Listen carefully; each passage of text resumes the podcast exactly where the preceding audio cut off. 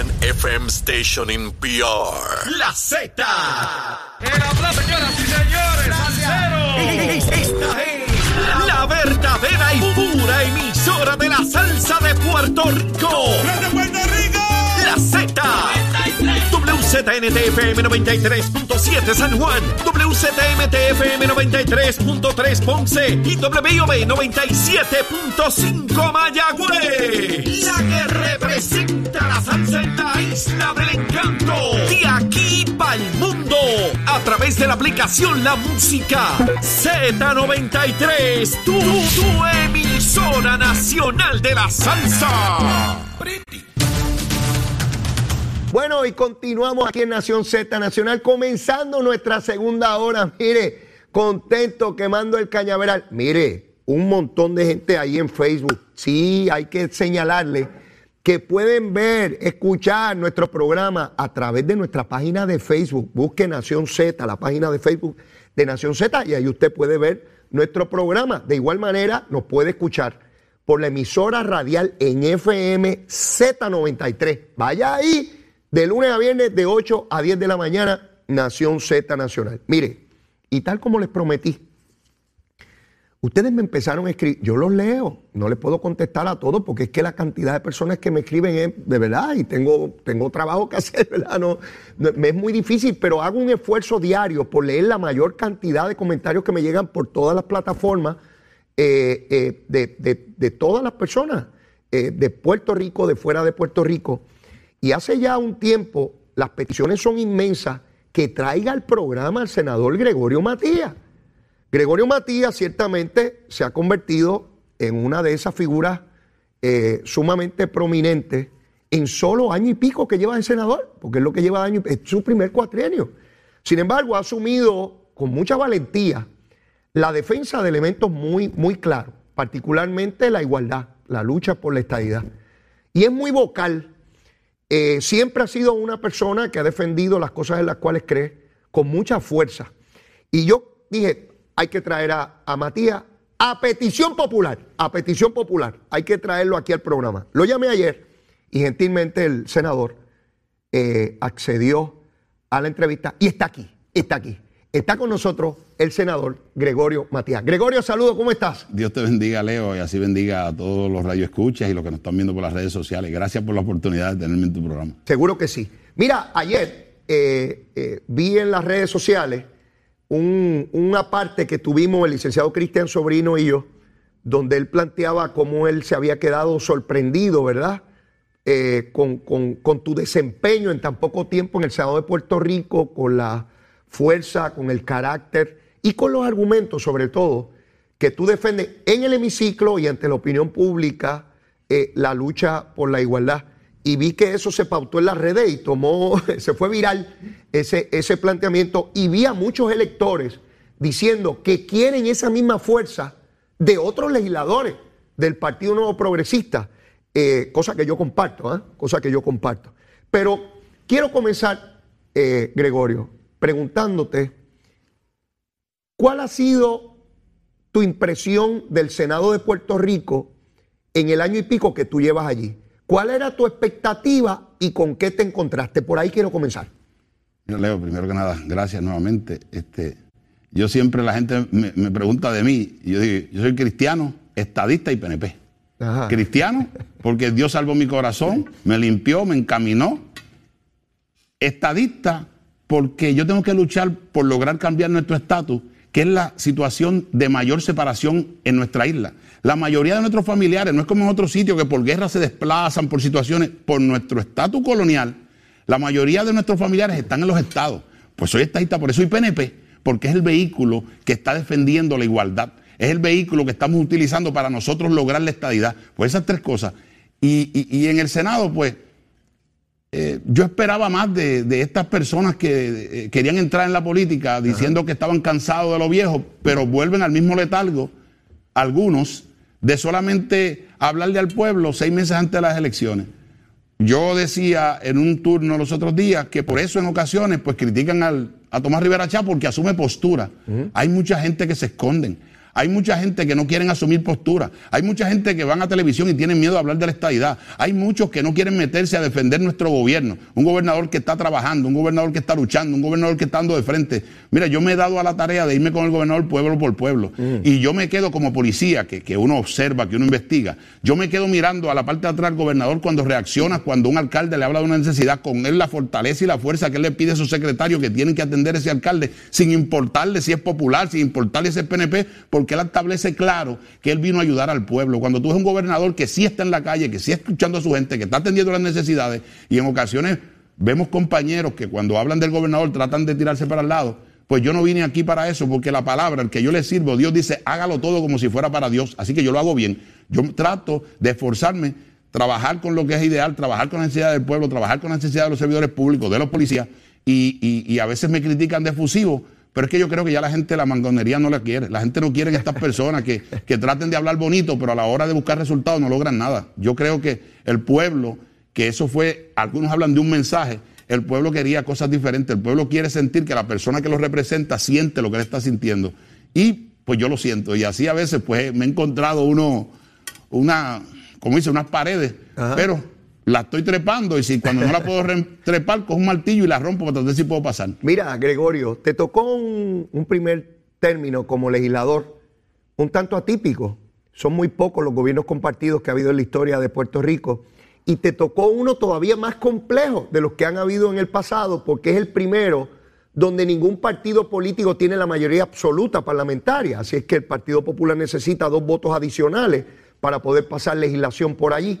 Así que te ha tocado lo más complejo de lo complejo hasta ahora, en términos parlamentarios. Cuando tú estás allí, cuando tú estás procurando la aprobación de legislación, eh, ¿qué, me podrías decir sobre eso? ¿Cuán difícil es? ¿Cuánto se cumple de las expectativas? Porque si algo yo puedo reconocer en ti, porque es evidente, yo veo con el orgullo que tú hablas de que tú eres policía. O sea, eh, eh, tienes un sentido de orgullo extraordinario de la labor que desempeñaste por muchos años. Eso te llevaba a ti a conocer nuestra sociedad de una manera como muy pocos pueden. Fuera de un trabajador social, fuera de una maestra de escuela o maestro, un policía, son personas que están tan de lleno en la raíz de la sociedad que conocen las dificultades económicas, sociales, y el policía más que nada, que tiene que ver con el área criminal. Tú que ya llegas a la legislatura con esa experiencia, ¿cuánto tú ves que esos legisladores tienen ese mismo grado de conciencia y conocimiento de lo que es la sociedad? Mira, yo verdaderamente te quiero decir que, esta situación que tenemos en el Senado y en la legislatura es fuerte porque estamos viendo una mayoría que lo que se mueve es según lo que sale en la prensa. O sea, tenemos, yo tengo alrededor de 268 proyectos entre autor y coautor y ellos no atienden los proyectos porque están pendientes a ver qué le dicta la prensa para ellos actuar. O sea, ven el titular por la mañana y por ahí. Por ahí, o sea, comienzan a hacer proyectos a lo loco para tratar de complacer lo que le está pidiendo eh, ese, un sector de la prensa. Y ahí es donde está todo estancado. Todos los proyectos de importancia están estancados por una razón, porque como lo que están pendientes a tratar de ver, por lo menos en términos de Cámara y Senado, de ver cuál es más fuerte, Tatito y José Luis, y el pueblo sufriendo porque eh, eh, este, proyectos de envergadura no le dan paso. Eso ha sido una problemática y también ver cuando yo comienzo allí a pelear por los servidores públicos, a decir que tenemos que atender los proyectos, que tenemos que hacer cosas, ver como una indiferencia de algunos allí, eh, a veces llega a la frustración. Llega la frustración de decir, pero esta gente no dijo que venía para acá a ayudar a su gente. Y cuando vemos, la, vemos que yo hablo, llamo al secretario de, de, AFAO, llamo al de retiro, y a veces hago un search como, como investigador. Mira, y hay otros senadores que te han llamado. No. Hay otros eh, eh, representantes, no. Entonces yo digo, no fue para ayudar a la gente que venimos aquí, para hacer fuerza, para tratar de adelantar la agenda en favor de la gente. Eh, eso, es, eso ha sido como marcado. Y ver a los mismos de siempre. gente, hay gente que le duele, pero cuando yo voy a las luchas, tengo a Tomás Rivera Charlao, tengo a Migdalia, tengo a Carmelo, y otros de los compañeros, pero cuando vamos a buscar a los otros, los otros que le prometieron al pueblo que si le daban la oportunidad van a luchar por ellos, nada, yo no veo compañeros de senadores de Victoria Ciudadana luchando por el bienestar de los policías, de los servidores públicos, es una agenda en específico para tratar de desequilibrar el país en todo lo que sea. Bueno que hace el gobernador, todo lo que hace bueno el gobierno, ellos cogen unos turnos y hacen unos proyectos solamente para atacar el gobierno. Yo creo que independientemente de nuestras diferencias, ellos también hay trabajadores que votaron por ellos. Como siempre digo, fueron pocos, pero tienen algunos. Ellos no están pendientes a la agenda de, de mejorar al pueblo, mejorar la gente. Y eso pues yo a veces tengo que, pero yo se los digo, yo se los digo de frente porque yo entiendo, como, como dice Leo, yo, policía, sargento, teniente de la policía, estuve trabajando en las mayorías de, divisiones de la policía y uno aprende mucho, uno ve necesidades, uno ve, uno ve cómo la gente espera que cuando tú vayas los escuches, los atienda.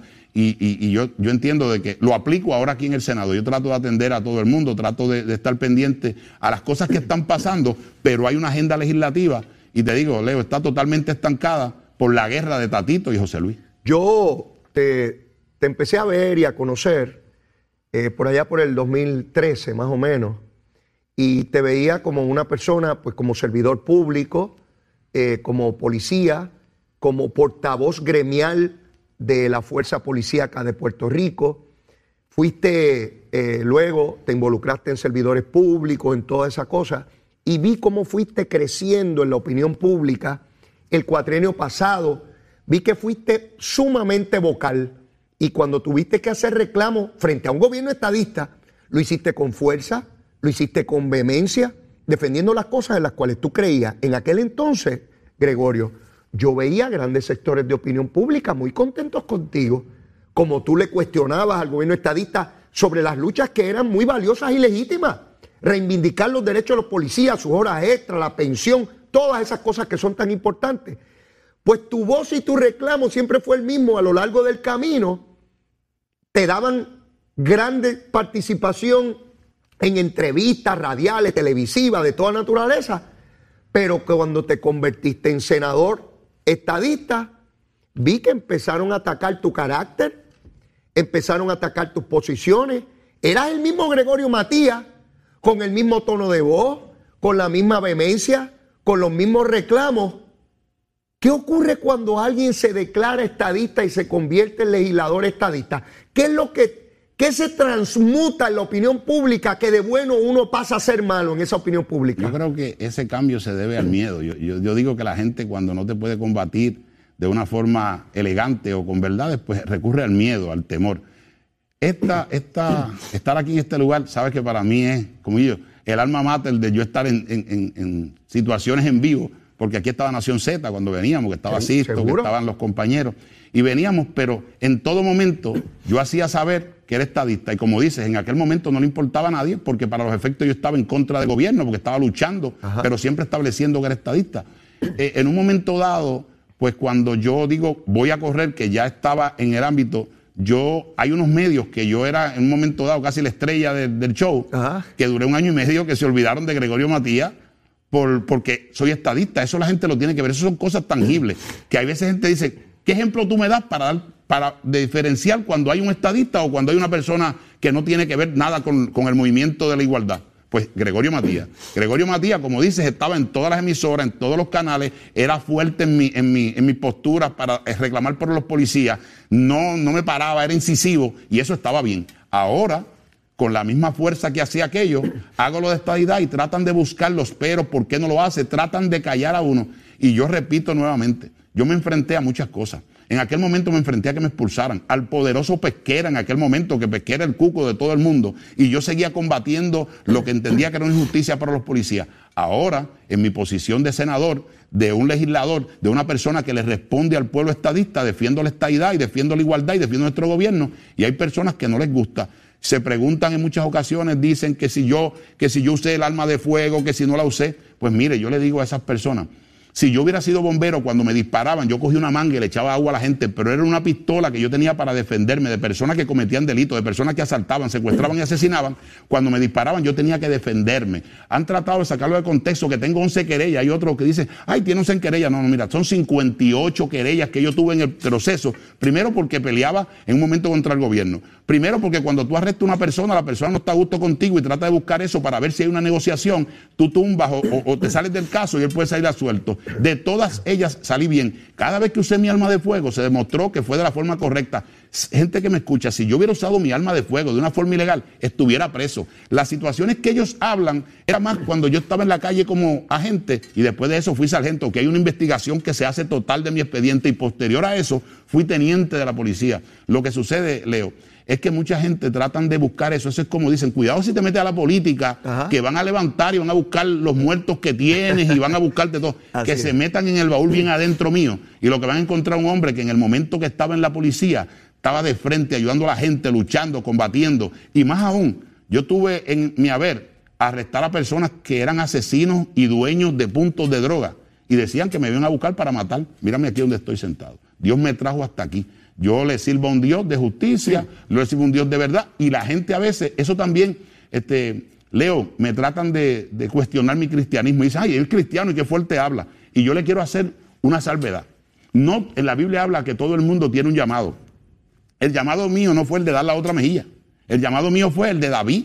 Cuando Dios mandó a David a pelear con Goliat, no le dijo abrázalo, le dio una onda y una piedra. Y con eso combatió él a. Pues yo tengo una onda y muchas piedras aquí. Para el que trata de meterse con los estadistas, con los servidores públicos y con mi gente, yo estoy aquí. Soy cristiano, pero soy un cristiano que Dios me ha dado la vía libre para trabajar como yo era, fuerte, respetando al mundo, respetando a la gente, pero no dejando pisar porque también tenemos derecho a luchar por lo que creemos. Una vez tú traes a colación este asunto de las querellas, me llama la atención porque las querellas estaban ahí cuando tú hacías los reclamos para la policía y no eras candidato a nada. En ese momento yo no escuché a nadie diciendo ni hablando de querellas. Y estaban ahí, no fue que vinieron después. Y como tú has explicado, saliste bien de ella al punto que te dieron ascenso y todas las cosas. Y si hubiese operado de manera equivocada o errónea o ilegal, hubiese pagado las consecuencias administrativas incluso criminales sobre ello. Y eso no ocurrió. Por tanto, fíjate que una vez entras al proceso político, todo lo que era tu haber como las advertencias Miranda, todo lo que digas será usado en tu contra.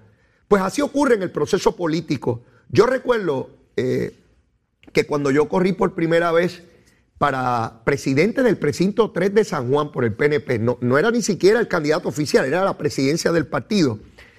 Eh, en una ocasión iba con mi mamá en el carro y escribieron unas barbaridades debajo de una foto mía. Y mami, casi a punto de llorar, me dijo que me saliera de eso, que yo era abogado, que me ganara la vida, que ella pues estaba orgullosa de su hijo y toda la cosa y que por qué yo tenía que tolerar eso. Y yo le dije, mami, el que escribió eso ahí, eso es precisamente lo que quiere. Que yo me amilane, que me acobarde, que me quite, que me salga. No, ahora es que voy para adelante. Vamos, pues no importa lo que digan, si eso a mí no me hace daño, que escriban y digan lo que les dé la gana. Yo sigo caminando y sigo por ahí para abajo. Y veo en ti, y me recuerda ese evento con mi señora madre en el carro, porque las querellas estaban ahí. Eras el gran líder eh, gremial de la policía, era el hombre que buscaba las reivindicaciones. Hablabas igual de fuerte que ahora, igualito, tu tono de voz no es distinto. Pero ahora tu tono de voz es malo, es ofensivo, qué cosa terrible, este, como, qué barbaridad. ¿Por qué? Porque eres un senador estadista. Eres un senador estadista. Y tú entiendes bien las cargas que representa eh, eh, ese, ese sistema. Pero quiero hablar contigo sobre la lucha por la estadidad. Tú has estado bien vocal en este asunto y distinto a otras personas que atienden el problema del estatus cuando está en el hit parade, ¿verdad? Cuando lo ven en el titular. Yo veo que tú en el hemiciclo del Senado, consistente y reiteradamente, estás haciendo alusión a la igualdad en todos los temas. Porque básicamente en todos los temas, la base y la raíz del problema es la desigualdad Correcto. política. Y veo que en tus comparecencias públicas, ya sea para asuntos gubernamentales o políticos, siempre estás ahí. ¿Qué te lleva a tener lo que a mi juicio es una diferenciación clara con la inmensa mayoría de tus compañeros?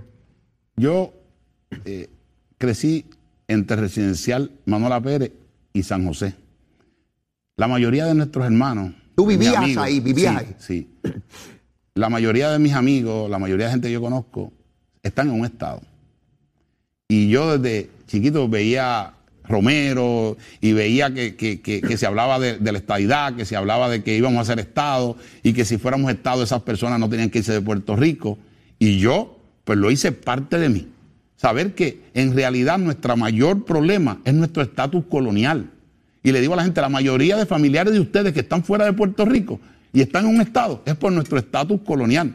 La mayoría de personas, independientemente cuál fue el resultado final, la mayoría de personas lo que demostró es que quieren ser estado de la gran nación americana. Y yo digo a veces, si los políticos trabajan con estadística, se supone que todos, que todos los políticos del PNP y de no del PNP hablaran de la estadidad, porque eso es lo que el pueblo reclama, eso es lo que el pueblo quiere, pero no quiere pasivo. Si usted no me quiere, y yo se lo digo a veces a personas, porque como dices, como antes yo estuve como el héroe porque era el que peleaba, yo los conocí fuera del sistema, lo que estamos de frente a la cámara. Y como ellos me hablaban, yo les decía, si tú me vas a llevar allí y tú no me vas a permitir hablar de la estadidad, pues no me lleves, porque voy a hablar de la estadidad como quiera, porque ese es, esa es la razón principal de nuestro partido, de nuestro ideal, de nuestras luchas.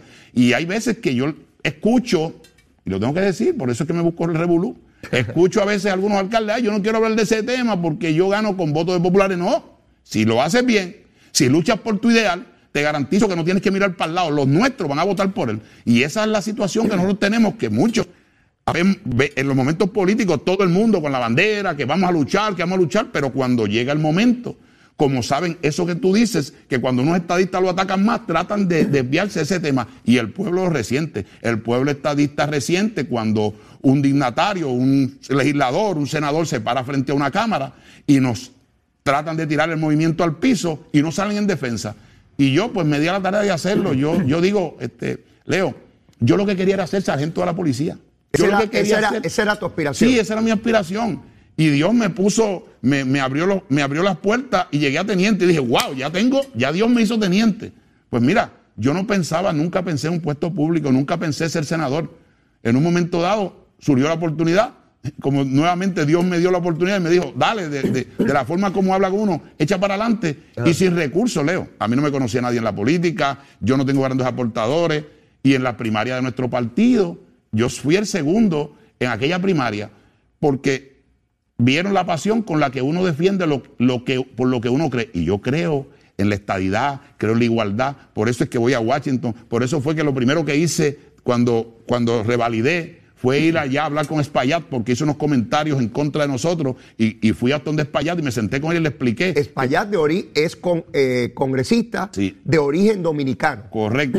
Pues fui y me senté con él y le hice ver qué sufría su gente aquí, el dominicano que está aquí, por la desigualdad. Que si él verdaderamente creía y respetaba a su gente, él tenía que unirse al movimiento de que estamos luchando por la estabilidad o si no, quedarse neutral, pero no podía estar tirándole al movimiento que lo que estaba buscando más ayuda para el pueblo puertorriqueño y que los residentes dominicanos que viven aquí también la iban a recibir. Y mira, un momento dado que eso fue cuando él, él, él había hecho unos comentarios, se aplacó, porque eso es lo que tenemos que ir. Ahora estamos, vamos a ir a hablar con los republicanos, republicanos como soy republicano, vamos a ir en estos días para ver si me reúno con, con, los, con los senadores que son republicanos para también explicarle y que tengan alguna afinidad con latinos, explicarle que lo que, lo que Puerto Rico necesita es que seamos Estado, porque en muchas ocasiones, lo pude ver allí, Leo, hablando con diferentes representantes, cuando ellos ven la votación, que ven el 52 de nosotros y, ven, y ven la otra parte, ellos creen que esa otra parte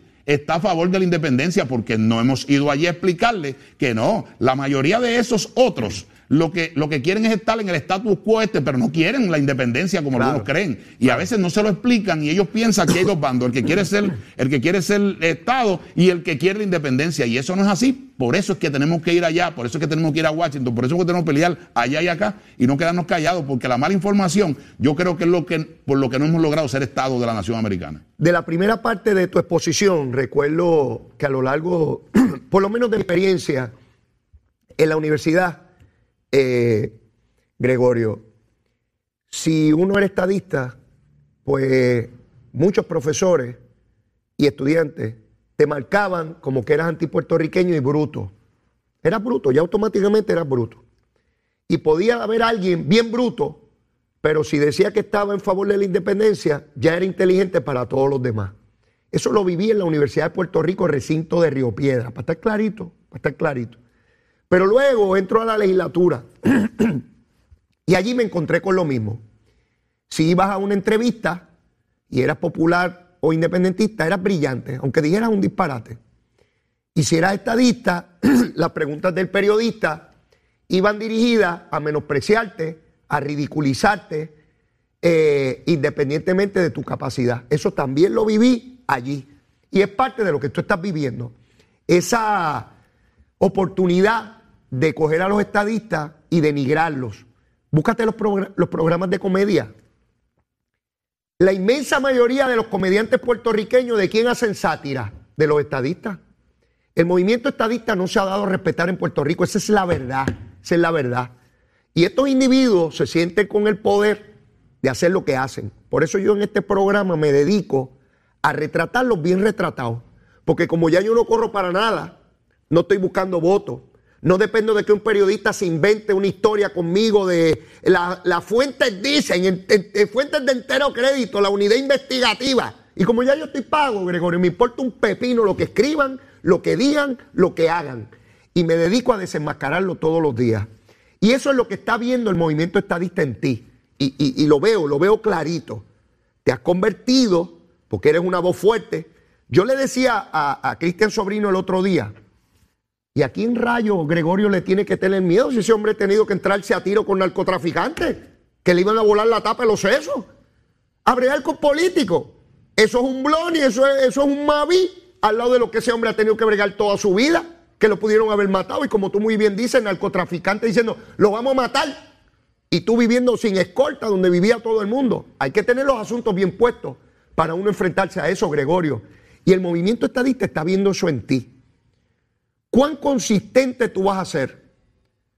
¿Cuán permanente en esa lucha vas a ser? es lo que yo te pregunto ahora.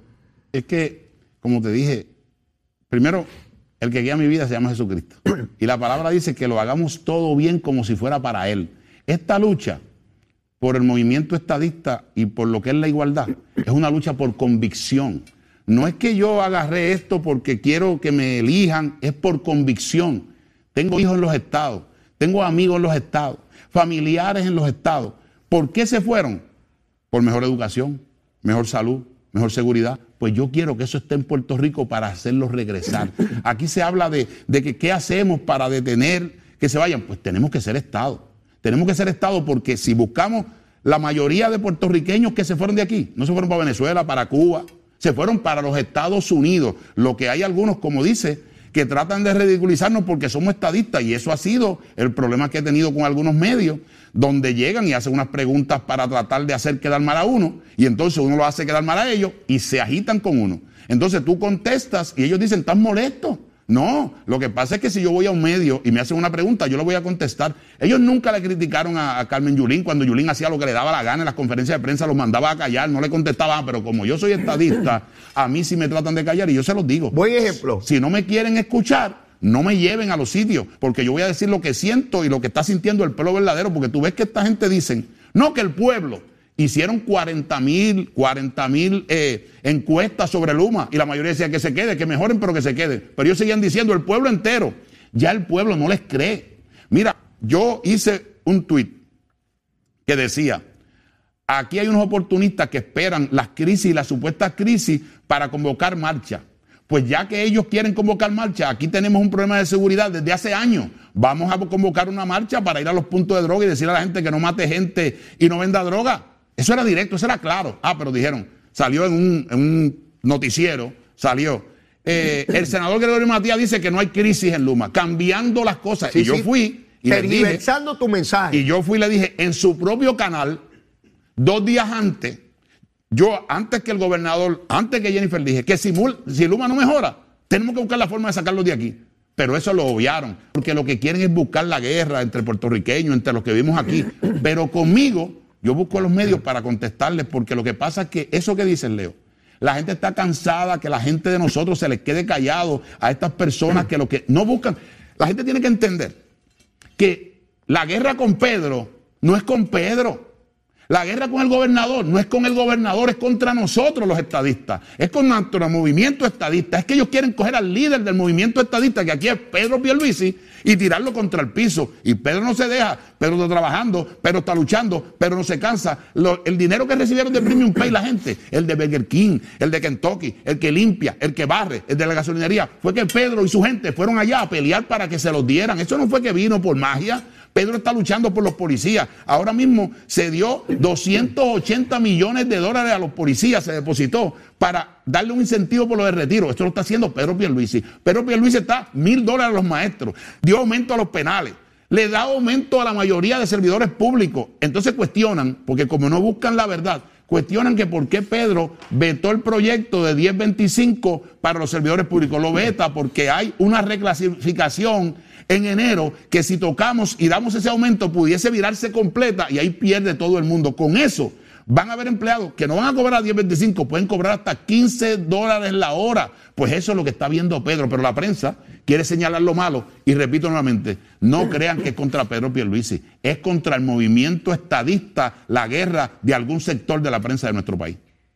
Senador, tenemos que ir a una pausa, pero luego de la misma, cuando vengamos, aquí todos los invitados a las nueve y media hacen una recomendación de almuerzo y ya me están escribiendo en las redes que quieren saber cuál es la recomendación de almuerzo del senador Gregorio Matías para que los puertorriqueños al mediodía almuercen lo que recomendó. Vamos a la pausa, llévatela, chero.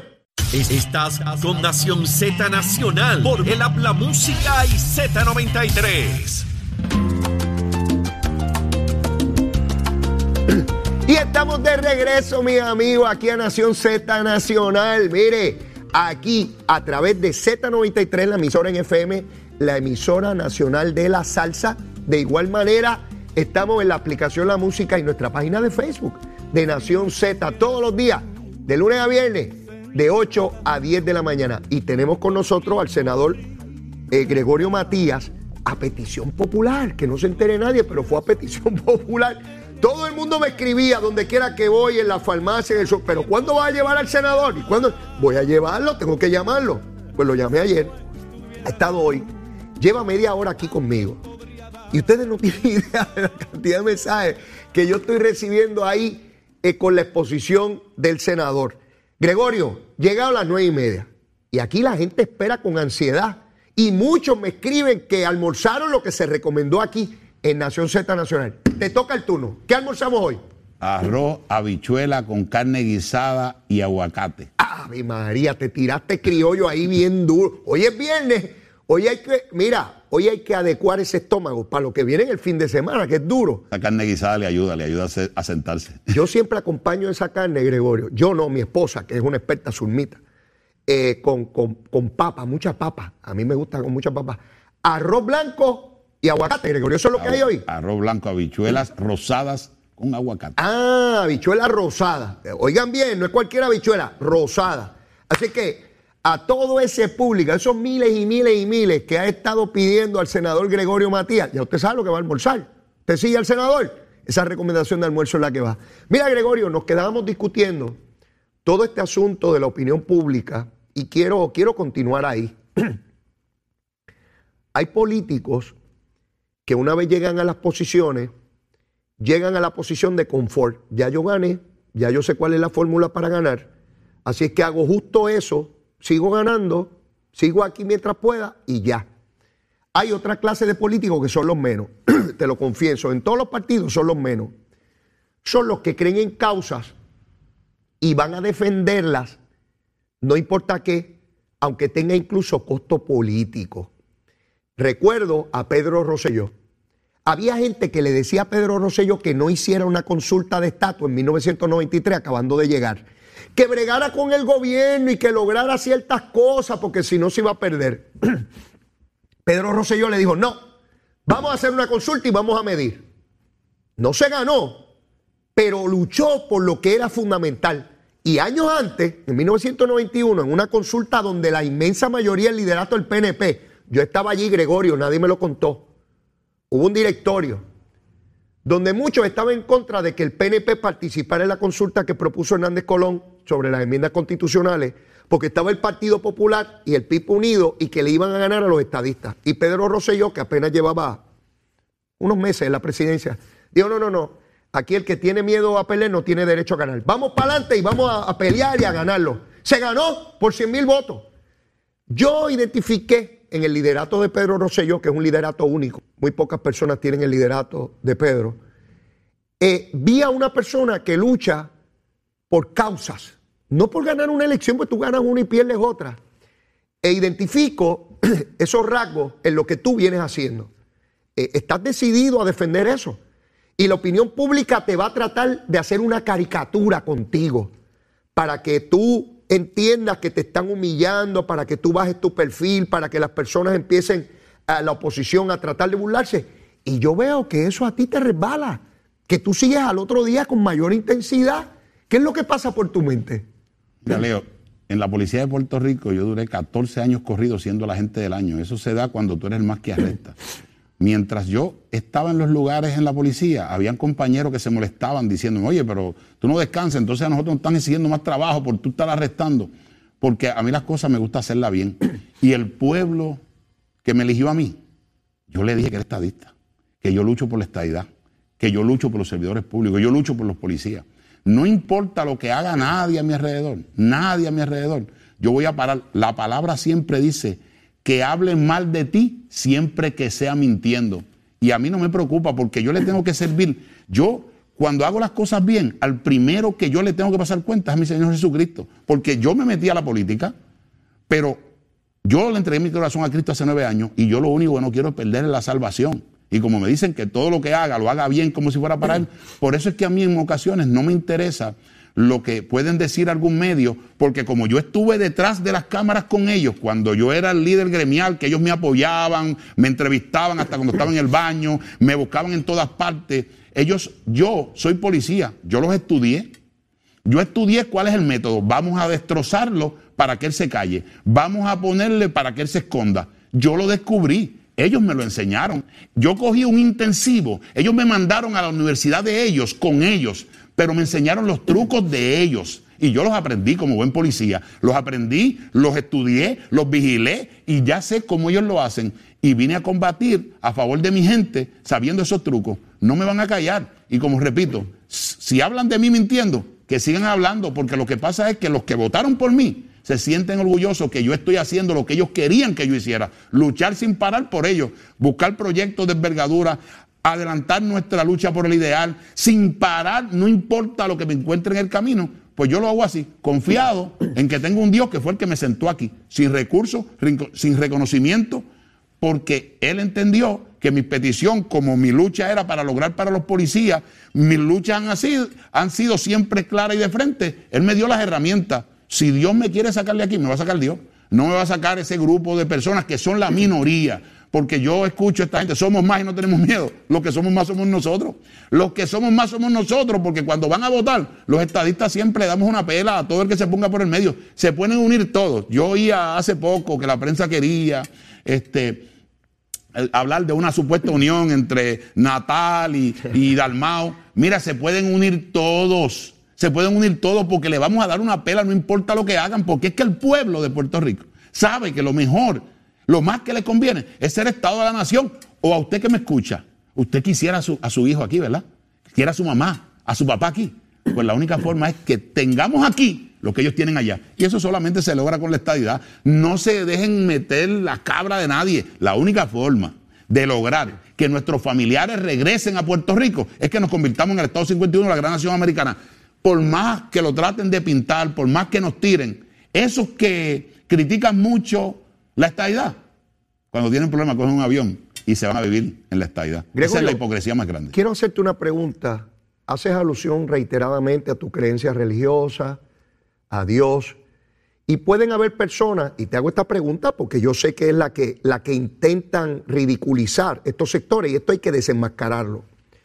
Pueden haber personas que planteen, ah, estos individuos, estos políticos son todos unos demagogos y ponen la religión y Dios de frente eh, y lo que hacen es engañar. Y ha habido personas que así lo han hecho, ¿verdad? No estoy diciendo que esto no haya ocurrido, por supuesto que ha ocurrido, aquí y en otras partes del mundo.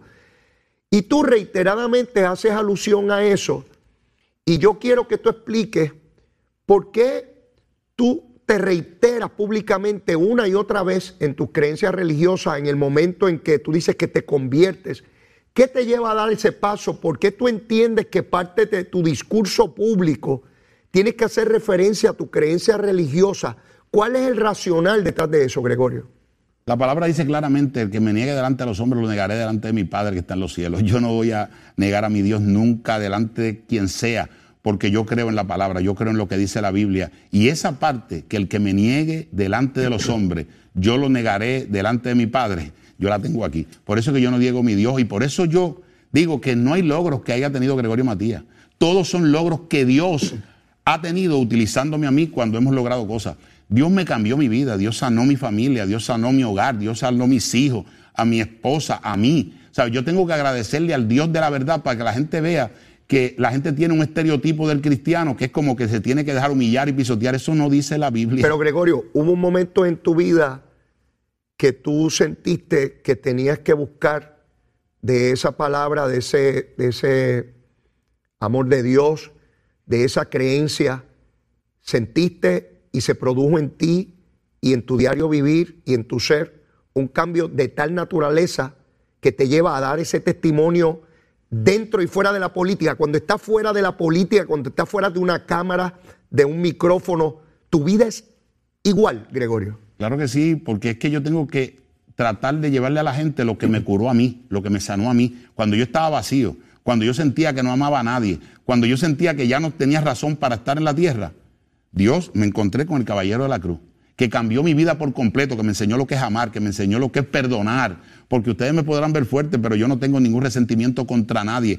Al contrario, cada vez que yo tengo una persona que me ha hecho daño, yo lo que le pido a Dios es que Él logre sentir lo que yo siento en mi corazón, porque cambias por completo. A veces me ven fuerte porque es que tengo que tener una actitud fuerte para defender nuestras creencias, defender nuestro ideal y defender a nuestra gente. Como mismo lo hago frente a las cámaras, cuando estoy con los secretarios, cuando estoy con mi gente, también defiendo las luchas de frente y sin miedo. Pero esto yo lo tengo que hacer porque yo no puedo dejar de, decirle al público que si yo estoy aquí es porque Dios me sanó, me cambió y me protege. En todo momento, nada de lo que ustedes puedan ver que yo estoy haciendo, si ustedes van a dar un logro, si ustedes van a dar un vítore, se lo tienen que dar a Dios porque es el que me ha puesto aquí. No tenía los recursos, no estaba en mi mente ser político, pero como los planes de Dios son más grandes que mis planes, Él me trajo hasta aquí. Por eso es que yo no tengo preocupación, Leo. Si, si mañana Dios me dice, se acabó la política, mañana se acabó la política. Yo, Dios me ha llenado por completo, Dios cubre todas mis necesidades. Yo les digo, eh, uno tener a Cristo en el corazón te da la certeza de cuando uno hace las cosas bien. Mire, en estos días pasó una cosa en un programa de televisión. Antes de yo salir, yo me arrodillé a orar. Yo me arrodillé a orar y le pedí a Dios que Él hiciera lo que Él entendiese. Cada vez que voy a hacer algo, le pido a Dios que sea el que me guíe. Pero nosotros entendemos, los cristianos, que aunque nuestros ojos a veces vean que las cosas son mal, todo el que hace lo que Dios quiere que haga, los caminos le conducen a bien. Quiero, pues yo todo el tiempo estoy así. Quiero, quiero dirigirme a un tema que para mí es muy importante. Eh, los partidos políticos han sufrido mucho con el asunto de la corrupción, la credibilidad, eh, la, ejecución, la ejecución de gobierno. Tú has estado vinculado al sistema de justicia criminal por muchos años, lo conoces perfectamente bien, sabes sus fortalezas y sus debilidades. Hoy estás como funcionario público y ha habido personas y ahora me voy a referir al movimiento estadista, aunque ha habido personas que han fallado en todos los partidos, me voy a referir al movimiento estadista. Hay personas que han avergonzado al movimiento estadista con actos de corrupción. Se ha legislado mucho en Puerto Rico. Cuando yo era legislador, se legisló para que no prescriban los delitos de corrupción. Y cada vez hay más legislación y más legislación. Y es insólito e incomprensible cómo todavía, con esquemas incluso burdos, continúan funcionarios tratando de allegarse dinero ilegalmente en su función pública. Eh, es, triste, es vergonzoso eh, y, tratamos de hacer cosas. hoy en día vemos algunos llegando a negociaciones, otros declarándose culpables, legisladores, alcaldes.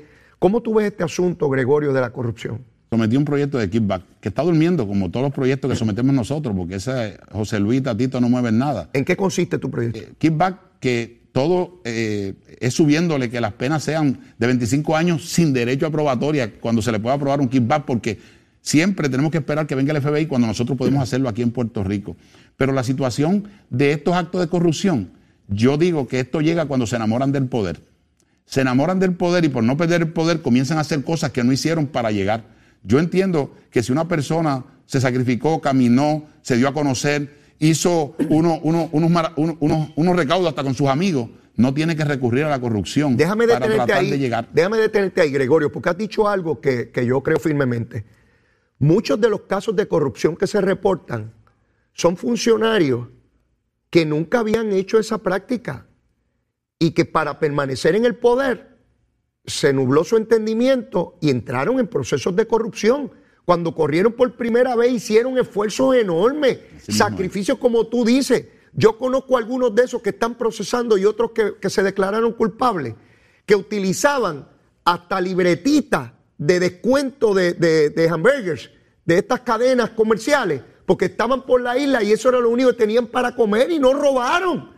Y entonces llegan a la posición y se ponen a robar. Gregorio. Leo, yo todavía cojo esos boletitos, ¿sabes? Mira yo, para allá. Yo todavía compro esos boletitos, todavía voy a, ya lo quitaron Falas, que era una tienda de descuento, voy porque realmente yo, yo, como te dije, eh, yo tengo lo que Dios me quiera dar, o sea, yo tengo lo que Dios me quiera dar y eso es lo que yo creo, y tengo que volver al mismo tema, aunque la gente pueda pensar que es persistente, yo lo que creo que cuando uno le sirve bien a Dios, uno no tiene que estar pendiente a los federales.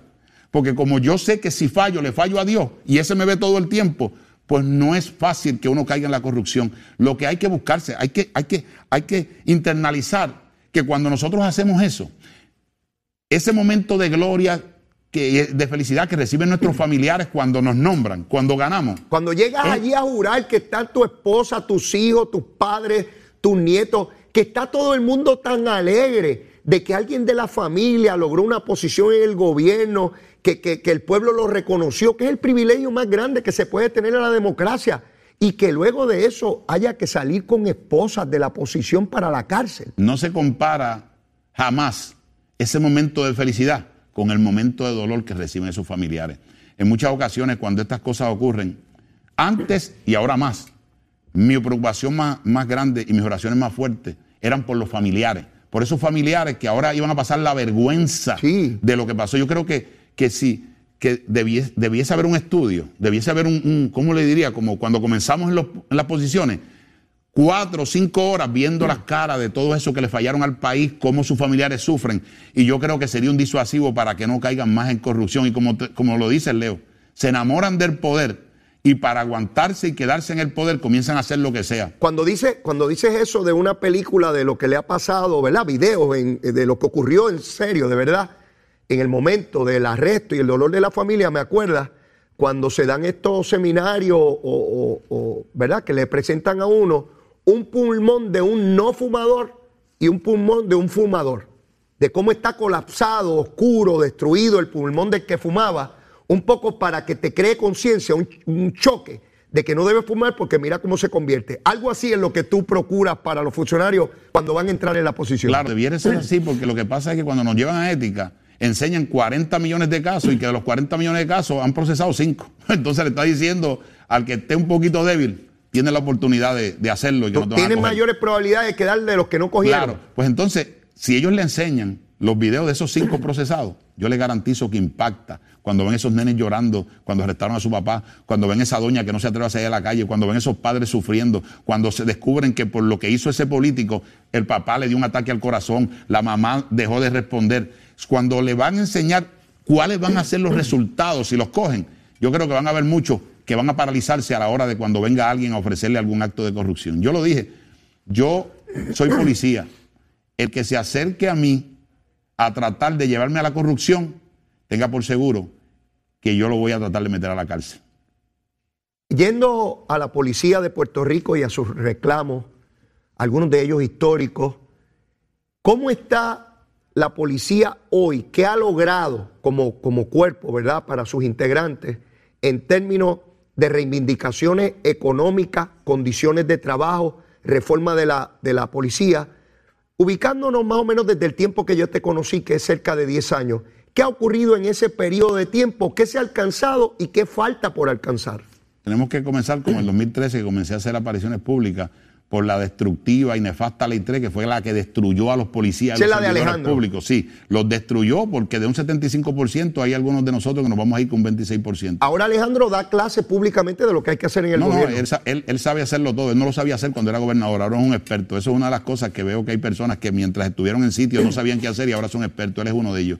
Pues en, en base a eso, nosotros seguimos luchando. Y lo que quiero decir, el llamado voto al 1003, que me criticaron mucho, fue la razón para lo que los policías consiguieran 850 millones para su retiro, 850 millones también para un plan médico. Fue lo que logró que se le buscara aumento a los maestros, aumento a los penales. O sea, que el gobernador está dando pasos firmes para atender las necesidades del pueblo que le está pidiendo y del pueblo que le eligió los policías. Ya logramos que los policías ahora cuando se van a retirar, hay policías que van a recibir 200 mil dólares de cantazo, que lo pueden coger y comprar, saldar casa. Do- 200 mil hasta dólares. 200 mil dólares. Eso se logró porque negociamos, eso se logró porque nos paramos en la brecha y dijimos, si no hay garantía para los servidores públicos, para los policías, yo no voy a dar el voto para el 1003. Pues vuelvo y repito, yo estoy con un gobernador que cumple su palabra, porque el gobernador me dijo a mí, dame el voto y yo voy a lograr que se, respeten a los policías, a los servidores públicos. Y está sucediendo. Por eso es que yo, donde quiera que voy, defiendo a Pedro Pierluisi, porque es un gobernador que me ha demostrado a mí que cuando da su palabra, pone la acción y la puso. Los policías recibieron que ya era un imposible y les quiero decir, yo tuve que sentarme muchas veces con la Junta de Control Fiscal, luchar de frente con Yaresco y él no era no, no había ni un solo centavo. Y en la lucha hemos logrado ya para los policías más de 3, mil millones de dólares. O sea, que hemos luchado y cuando uno lucha con fuerza y con convicción, logra resultados. Ahora mismo eh, hay otro proyecto que se llama el, 100, el 1119. Ese proyecto es para tratar de buscar con las máquinas para poderle llevar a los policías lo que se llama el 50% real, porque ya van a tener unos incentivos cuando se retiren, hasta de 200 mil dólares. Y estamos buscando un proyecto que sometí para que sean libres de impuestos, para que lo puedan recibir completo. Pues eso estamos haciendo policía, equipo, ha recibido equipo. Ahora lo que tenemos que hacer es buscar la forma eh, con el presidente o el portavoz Tomás Rivera Chá, estamos elaborando un proyecto para dar un incentivo de, de- reclutamiento, para hacerlo atractivo, porque lo que sucede es que nos vienen a buscar nuestros policías, porque nosotros somos ahora, antes éramos finca de peloteros, ahora somos finca de policía. Los entrenamos y después se nos llevan para un estado porque le ofrecen más cosas. Pues estamos buscando un incentivo para motivar a esos jóvenes que se metan a la policía. Ahora mismo ya bajaron la edad a 18, se está estableciendo el reglamento. Pues estamos buscando cada día beneficiar a los hombres y mujeres que mientras nosotros dormimos, ellos están vigilándonos. Que cuando hay tormenta, ellos están en la calle. Que cuando hay problemas y tiros, ellos tienen que estar de frente. Pues nosotros estamos haciendo todo lo posible y en eso tengo que decir que he estado de la mano con el gobernador para buscar alternativas para seguir mejorando lo que es el diario vivir del policía. De verdad que eh, es ardua la lucha y las cosas que has tenido que sobrellevar en muy poco tiempo en términos de reivindicaciones para los policías. Sé que te ven como su defensor a, todo dar, eh, dentro o fuera de- del gobierno, y eso es encomiable. Eh, gracias, gracias por lo que haces, Gregorio. Gracias por, por esa lucha, por la igualdad. Uno puede estar hoy en el gobierno y mañana no. Así es el poder. No es para toda la vida. Y lo importante es tener esa satisfacción personal de dar la lucha por las cosas que uno cree. Y en eso tú has sido sumamente consecuente. Y yo sé que eh, el pueblo de Puerto Rico, indistintamente si son estadistas o no, ven a un ser humano convencido de sus luchas y que lucha honestamente por mejorar las condiciones del pueblo de Puerto Rico. Te agradezco enormemente, Gregorio, que hayas aceptado la invitación. Ya te estaré invitando de tiempo en tiempo para compartir iniciativas, ideas, propuestas que tengas para el pueblo puertorriqueño. Que tengan un excelente fin de semana y gracias. Gra- Gracias, Leo. Y te quiero decir, en todos los pueblos que, que yo voy, también me pedía que viniera a tu programa, porque tu, tu programa lo ve todos los estadistas, porque saben que aquí se le va a decir la verdad. Gracias, gracias Gregorio. Un placer. Gracias. Excelente fin de semana. Bueno, mis amigos, y antes de terminar el programa, la vicepresidenta de Argentina eh, fue eh, Cristina Fernández. Ayer, en una actividad, estuvieron a punto de asesinarla. Hay videos eh, que en las redes sociales, a través de la prensa, un brasileño que todavía no se identifica cuáles son las razones, los motivos para lo cual, le llegó a apuntar con un arma de fuego cargada y estuvo a solo pulgadas de su rostro y no la asesinó porque el arma de fuego se trancó. Por lo menos esa es la información que brindan las autoridades. Esto es increíble, la violencia no es la alternativa. No importa si es un político de derecha, de izquierda, lo importante son las urnas, la democracia, la búsqueda de la libertad de los seres humanos. Y Argentina estuvo a punto de sufrir una tragedia inmensa que pudo haber puesto en entredicho sus procesos democráticos. Gracias a Dios no se dio, pero Cristina Fernández está viva puramente de milagro. Gracias a Dios no fue asesinada ayer y yo espero que no ocurra eso en ninguna parte del mundo. Lamentablemente hay muchos lugares muy convulsos. De otra manera o de otra parte, en la República Dominicana estuve leyendo información, están buscando 18 mil maestros para las escuelas. 18 mil maestros, no 200, no 100, 18 mil maestros. Voy a buscar más información sobre esto porque quiero ver las comparables entre el sistema educativo en la República Dominicana y nuestro sistema educativo, fortalezas y debilidades de ambos y ver las comparables en términos de la educación. Pero ya yo no tengo tiempo para más, mi hermano. Ya tengo que despedirme y como siempre la súplica. Si usted todavía no me quiere, mire, ver que soy un nene bueno como el monito de Santurce, cariñoso, juguetón y escurridizo. Y si ya me quiere, quiérame más. Siempre se puede abrir ese corazón. Hay mucho amor, hay mucho amor. Mire, que pasen un excelente fin de semana. Cuídense mucho. Besitos en el cutis para todos. Llévatela, chero.